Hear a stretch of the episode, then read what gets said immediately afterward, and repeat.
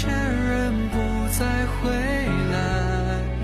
就像你你觉得真爱该是什么样子的？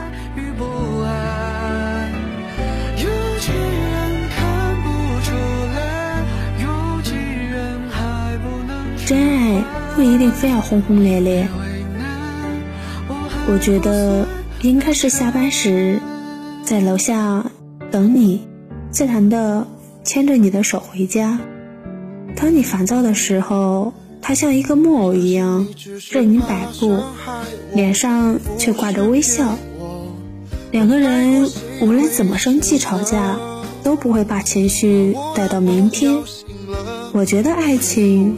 比什么海誓山盟、你侬我侬更加传奇，你说呢？